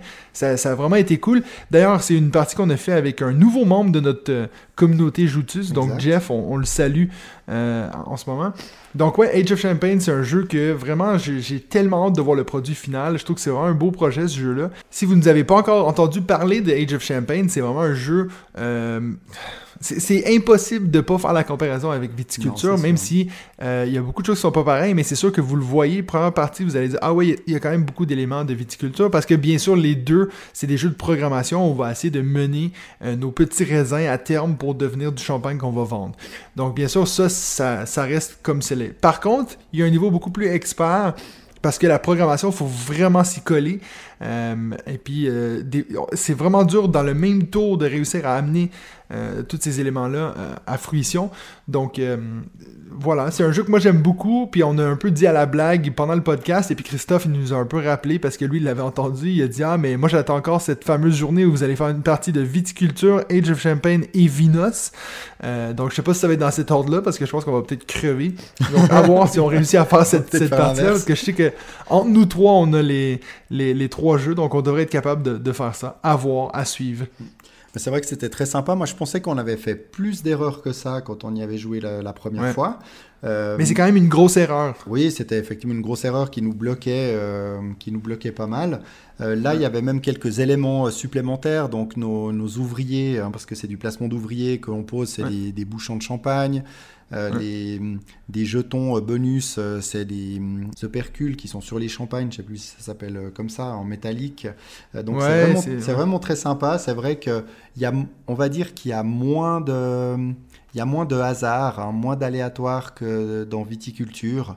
Ouais, parce qu'il n'y a, pas ces cartes événements. Ouais, hein. tous les, toutes les cartes finalement, aussi les, les cartes régions qu'on peut comparer bah, aux cartes raisins, hein, les cartes euh, sont, sont, visibles. Donc il y en a quatre qui sont visibles. On voit aussi les quatre qui vont passer après. Et c'est vrai que ça, en y pensant, c'est quelque chose qui, qui aurait pu être très facilement aussi euh, mis dans viticulture. C'est-à-dire plutôt que d'avoir une, une pile verte face cachée où euh, bah, on décide de prendre, euh, de prendre du vert, mais on ne sait pas euh, quel vin on a. Et puis si on veut absolument du blanc, on en tire trois de suite, on n'a que du rouge. Ça peut Ouais. arriver. Là, Comme ce euh, qui est arrivé dans, la partie de viticulture. Exactement, et là c'est vrai que viticulture, on pourrait très bien euh, imaginer bah, que les cartes ne soient pas face cachée, mais face visible, et puis c'est l'ordre euh, du jeu. Euh, ça ajouterait encore un peu plus d'importance à, à l'ordre du tour que l'on sélectionne. C'est vrai que c'est quelque chose qui pourrait, être, euh, qui, qui pourrait se faire sur euh, viticulture assez, assez facilement. Mais c'est vrai que j'ai beaucoup aimé ce, ce jeu, comme tu dis. On le compare euh, évidemment, mais en tout cas, on leur souhaite euh, vraiment du succès pour la campagne euh, Kickstarter. Ouais. De toute façon, nous, on va- marcher. Oui, bien sûr. Puis nous, on va vous tenir au courant de quand ça va ouvrir cette campagne-là. Donc, euh, c'est pas la dernière fois que vous allez nous entendre parler de Age of Champagne. Il y aura sûrement aussi éventuellement une vidéo sur la chaîne. Là, étant donné que moi j'ai un prototype qui, bien sûr, a l'air d'un prototype, donc c'est vraiment des, c'est beaucoup de papier et tout. Je voulais pas nécessairement montrer le, jeu encore parce que c'est difficile de se défaire d'une première impression. Donc, on va attendre d'avoir euh, une plus belle boîte. Mais voilà, c'est tout pour Age of Champagne. On passe d'un prototype à un autre prototype. Voilà, bah écoute, je vais te laisser, euh, je vais te laisser l'annoncer parce qu'on sait qu'on a le même numéro 1, donc on a été quand même euh, très proche. Donc, euh, quand je vous disais en entrée qu'on n'avait pas nécessairement eu des gros coups de cœur, pour moi, c'est juste que je voulais pas vous le spoiler, mais voilà. Euh, les numéros 2 et numéro 1, c'est des coups de cœur pour moi, mais Age of Champagne, je, je le connaissais déjà à peu près. Et puis, ben, notre numéro 1, c'est aussi un prototype, donc je trouve ça dur de dire que c'est un coup de cœur pour moi, un prototype, parce que bien sûr, il y a des choses qui vont peut-être changer et tout. Mais notre numéro 1 commun à moi puis David, c'est un jeu qui s'appelle Ancient Knowledge. Donc, on a eu, euh, on a eu le plaisir de voir, le, rencontrer le créateur, donc qui s'appelle Rémi Mathieu, qu'on salue parce que je sais qu'il est un fan assidu du podcast. D'ailleurs, moi, j'étais assis à ma place euh, dans le- l'espace pro et puis c'est lui qui est venu me voir puis Hey Mathieu, comment ça va? Puis moi, j'avais aucune idée qui c'était parce qu'on a échangé sur euh, sur Facebook, mais il n'y avait pas son, son visage comme photo de profil, donc je savais pas qui c'était. euh, voilà. Et puis donc euh, quand je l'ai reconnu, puis on a vraiment discuté assez longtemps, je lui ai dit ah mais pourquoi tu me montres pas ton jeu Ancient Knowledge Parce que lui il nous a envoyé une boîte de ce jeu-là, mais euh, on n'avait pas encore pu y jouer. Puis moi j'adore quand quelqu'un me- peut m'expliquer un jeu puis je suis pas obligé de lire toutes les règles. Donc euh, on a réussi à faire une partie moi et David. Et puis vraiment j'ai eu j'ai vraiment eu un effet wow avec ce jeu. Donc, euh, donc Ancient Knowledge qui va sortir chez Yellow Expert. Donc, euh, c'est quand même une belle gamme, hein, parce que si on regarde les jeux qui sortent chez Yellow Expert, souvent c'est des jeux qui sont assez, assez populaires. Donc, euh, on était très content de voir qu'il a réussi à, à rentrer dans cette gamme-là. Oui, puis c'est son, et qui est son premier jeu. Hein. Puis d'ailleurs, qui est son premier Ouais, jeu. donc ça, ça me fait un peu penser à, à Ark Nova où l'auteur, Ouais. bah, c'est aussi son premier jeu. Puis là, pour son premier jeu, il signe quand même un Yellow Expert. Puis Yellow Expert, bah, c'est pas très vieux hein, cette gamme. Et quand on voit tous les jeux qui ont été dans cette gamme jusqu'à maintenant, euh, c'est quand même un, un sacré gage de, de qualité. Et on, on lui souhaite vraiment le, le même succès que les, que les précédents. Tu vois, parce que si on réfléchit euh, juste comme ça, sans regarder le liste ou rien, ben, on a Narak, on a Bitoku, on a euh, La cathédrale rouge. du roi. Ouais. Cathédrale Rouge. Donc, toi, c'est c'est des, beaux gros jeux. Donc, euh, j'étais très content de voir qu'il a réussi à rentrer dans cette gamme-là. Et puis, je- franchement, on voit pourquoi. hein. Le jeu, tout de suite, quand il nous l'a expliqué, il y a vraiment une mécanique assez originale. Euh, ça a été vraiment un, un plaisir de faire cette partie-là. Et puis, j'ai tellement hâte de le voir. euh, en, en boutique et tout, je pense qu'en plus il y a une direction artistique qui s'en vient assez intéressante. Donc c'est c'est de loin la fois où je, je- je suis le plus excité de voir la sortie d'un prototype parce que j'ai vraiment l'impression qu'il va vraiment faire le buzz ce jeu-là. Euh, je, je dis pas que les autres jeux qu'on a testé des prototypes vont pas le faire, mais celui-ci j'ai vraiment l'impression de pouvoir être un peu un devin avec une boule de cristal puis de dire ce jeu-ci, je pense qu'il va vraiment faire plaisir l'année prochaine. Donc euh, j'ai très hâte de voir le, le cheminement de ce jeu-là. Donc Ancient Knowledge de Rémi Mathieu. Non, c'est vrai que ce qui est super intéressant, c'est c'est de la gestion de, de main de cartes. Alors, ça peut nous faire penser à, à certaines choses. hein. Il n'y a pas de draft comme dans It's a Wonderful World ou comme dans Ouais. Seven Wonders, euh, etc. Mais on a des cartes qui se combinent entre elles, donc pour avoir plus de points. Et puis, il y a une ressource, mais une ressource qu'on ne veut pas avoir, parce que c'est une ressource voilà, qui est dans le, dans le déclin, de, de ruine un peu. Donc, euh, c'est c'est vraiment intéressant de réussir à jouer euh, des cartes fortes, mais sans pour autant avoir ces fameuses euh, ressources qui vont être des points euh, négatifs en, fin de partie. Donc toutes les cartes aussi ont des actions, donc c'est clair que la découverte du jeu va demander un petit peu de temps. Les gens qui vont euh, y jouer pour la première fois, ça pourra faire penser peut-être, alors il est moins expert, hein, mais Everdell, euh, qui est un jeu moins expert, bah, il y a quand même pas mal de choses à apprendre si on veut bien dans le fonctionnement des cartes. Bah, là, on se retrouve un peu là-dedans. Ou un Arc Nova, justement, parce que la pile de cartes, elle est comme dans Arc Nova, il y a énormément de, de cartes. Donc voilà, c'est super intéressant avec une ligne de temps. Euh, franchement, il va falloir le suivre de, de, très très près parce que ça annonce un très très bon jeu. Il l'est déjà et je pense qu'il va que euh, s'améliorer d'ici euh, d'ici sa sortie. Et on sait que Rémi travaille déjà sur une voire plusieurs extensions. Donc Ouais. euh, voilà, un très beau projet. C'est toujours- toujours bon bravo, signe, euh. Exactement, oui. Et puis, euh, donc ça, c'en est un que j'ai assez hâte de, de le faire essayer à Benji parce que aussitôt que j'ai fini ma, ma partie, je me suis dit, ah, ça, ça va vraiment être euh, dans ses goûts, je crois. Ce côté un peu civilisation. Exactement, Euh, oui. Oui, parce qu'après, à part l'espace, il aime beaucoup tout ce qui est euh, civilisation antique, Ouais. etc. Puis là, alors on est clairement, euh, clairement là-dedans. Ouais. Donc, euh, j'ai très très hâte de voir euh, où ce jeu va aller. Et puis, ben, ça a été mon coup de cœur de, de- du festival Paris ludique. Voilà.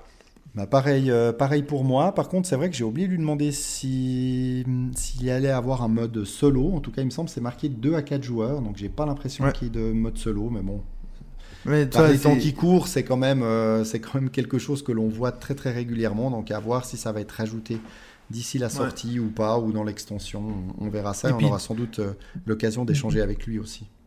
Ouais, Dieu sait que notre ami Martin euh, Montreuil, il va en créer un petit mode solo. Ah oui, si ça n'existe pas, il va faire un challenge, exactement.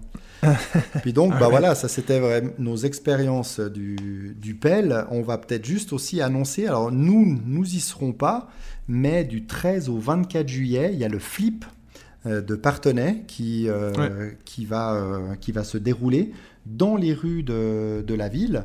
Donc ça aussi, c'est un festival qui, paraît-il, est vraiment très très sympa avec euh, une ville en fait euh, autour du jeu, plein de lieux différents pour, euh, pour jouer. Si vous allez sur le site du Flip, vous ouvrez le, le programme, donc la brochure en PDF du programme, il y a énormément de choses qui va se passer tous les jours, donc on leur souhaite aussi un, beau succès.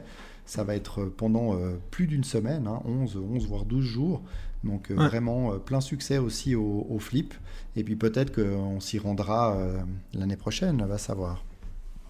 Ouais, à voir, ouais. C'est vrai qu'après, hein, les, enchaîner tout un après l'autre, C'est pas ça, facile, devient hein. un peu compliqué. C'est rarement juste à côté de chez nous en plus. Donc, juste avant de finir, on va faire nos jeux qui nous font de l'œil. Je te laisse commencer, David. Oui, alors euh, bah, j'ai hésité à, à prendre un jeu qui était Opel, mais auquel euh, on n'a pas joué. Puis finalement, Ouais. j'ai eu envie de vous parler de Colossus. Colossus, c'est un petit jeu solo de Youssef Fari. Donc Youssef Fari, je vous en ai euh, plusieurs fois parlé. C'est aux éditions Alone Editions. C'est lui-même en fait, hein, il fait tout tout seul.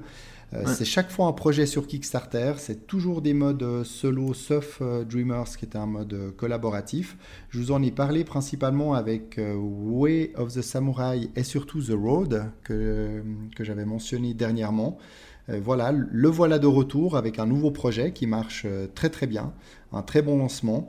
Et puis c'est de nouveau, c'est des tout petites boîtes, bien remplies, toujours très bien pensées, et souvent avec des mécaniques différentes. Et là, c'est le deck building, donc c'est un jeu solo, deck building, un puzzle game, où on va devoir réussir à monter un peu en compétence pour combattre euh, un, monstre, euh, un monstre final. Donc euh, les Martins en ont déjà parlé sur, sur leur podcast. Les deux ont vraiment beaucoup apprécié ce jeu parce que je le crois, je crois qu'ils le reçoivent avant les autres justement pour pouvoir le chroniquer, j'en suis même certain. Donc Ouais. voilà, Youssef Fari a l'air d'avoir à nouveau réussi un très bon petit jeu solo à retrouver sur, euh, sur Kickstarter pour ceux que ça, ça intéresse. Voilà. Euh, moi, j'ai... euh, ça va être assez étrange, mon choix, mais c'est un jeu que... En fait, hier, j'écoutais... Hier matin, j'écoutais le, le Twitch à Théo Rivière, parce qu'on on m'a eu dit qu'il a eu parlé de son expérience sur le podcast, donc je voulais écouter ça. Et puis, j'ai vu une boîte de jeux tourner. euh, puis c'est un jeu qu'on avait déjà eu parlé dans notre communauté. C'est un jeu qui s'appelle Fancy Feathers. Et puis, pour ceux qui savent pas de quoi je parle, c'est le, le- le plus récent jeu de Friedman Freeze. Donc, pour ceux qui connaissent, c'est quelqu'un qui fait quand même beaucoup de jeux assez original. Et euh, il faut absolument que vous ayez voir. Je sais que là, on est dans, dans un, euh, un podcast, donc c'est difficile de, de- de visualiser quelque chose. Mais la couverture de ce jeu, c'est, je pense, la couverture la plus moche de l'histoire. c'est, c'est juste une grosse tête de coq ou, ou de, de pan euh, au milieu de nulle part. La, la- la police d'écriture est moche. Il y a tout qui est moche de ça. Et puis, je me dis, pour, toi, me prendre un grand créateur de jeu avec un jeu, euh, tu vois, qui est censé être deux joueurs assez, euh, euh, assez intéressant, je me dis, je me demande s'ils n'ont pas fait exprès d'essayer de le faire le plus moche possible. Et puis moi qui est quelqu'un qui, qui est beaucoup axé sur le visuel, je suis très dégoûté par ce jeu. Son illustrateur sera du même, euh, du même avis que toi, de cette volonté d'avoir fait le jeu le plus moche possible. ouais, je crois aussi, hein, parce que, est-ce que- je sais pas, est-ce que tu vois de quel jeu je parle non, non, non, je vois pas de, je vois pas de quel jeu tu parles. non. Mais il, il f- fais juste taper vite fait sur, sur Google Fancy Feathers de Friedman Freeze. Tu voir, ça fait. euh, limite, ça fait presque peur. Ah oui, j'avais déjà vu en fait ce four. Je sais pas qui en a Oui, parlé, oui. quand même, mais j'ai j'ai vu ça, ouais. Ah mais oui, il est... Non, mais toi. ah oui, mais il est pas sorti, ouais, ouais. Donc, euh, puis ça, c'en est un. Aujourd'hui, je faisais un peu des recherches parce que nous, en tout cas, le, premier, le prochain festival qu'on est sûr que les deux, on va s'y retrouver, c'est euh, SN. Donc, euh, le- donc voilà. Et puis, euh, je regardais, il y avait un article sur Board Game Geek qui était Preview to SN. Donc, ça veut dire c'est euh, les jeux qu'on sait qui vont être là-bas, qui vont un peu faire le buzz. Puis, j'ai retrouvé ce jeu-ci. Donc, faut croire qu'il y a des gens qui sont très hype, qui sont très hâte de d'essayer ce jeu-là. Puis, franchement, je pense que je vais me donner comme mission d'essayer de d'y jouer à SN cette année pour faire un retour sur Fancy Feathers, qui est le jeu le plus moche de l'histoire. Voilà. Voilà, bah, peut-être qu'une fois la boîte ouverte, ça, ça sera mieux, on verra, mais c'est une sorte de dindon, on sait Mais- pas trop ce que c'est. hein, le- J'ai presque, j'ai presque envie qu'il soit aussi moche à l'intérieur. Tu sais, Je je veux qu'il s'y tienne tout le long. Si on l'ouvre, en fait il est joli, je vais être comme, mais pourquoi ils n'ont pas fait une belle couverture? Alors en tout cas, bon, on félicite, euh, on félicite qui est-ce qui l'a fait? Harald Liske. Harald Liske, Harald ouais. Liske. Pourtant, c'est le même qui a, qui a fait euh, les châteaux de Bourgogne, Ah bah qui a fait. Puerto Rico, et puis Dominion. Donc c'est quand même des gros jeux. hein. Bonanza. Ouais. Oui, mais c'est pas des jeux très beaux. Non, ça c'est vrai. C'est vrai qu'il y a moche. jamais personne qui a eu dit ça euh, que- de ces jeux Mais qui par sont contre, c'est des donc, bons voilà. jeux qui ont bien marché. Donc, euh, Donc voilà, c'est tout pour nous cette semaine. Euh, on se retrouve la semaine prochaine pour un autre épisode de On joue-tu?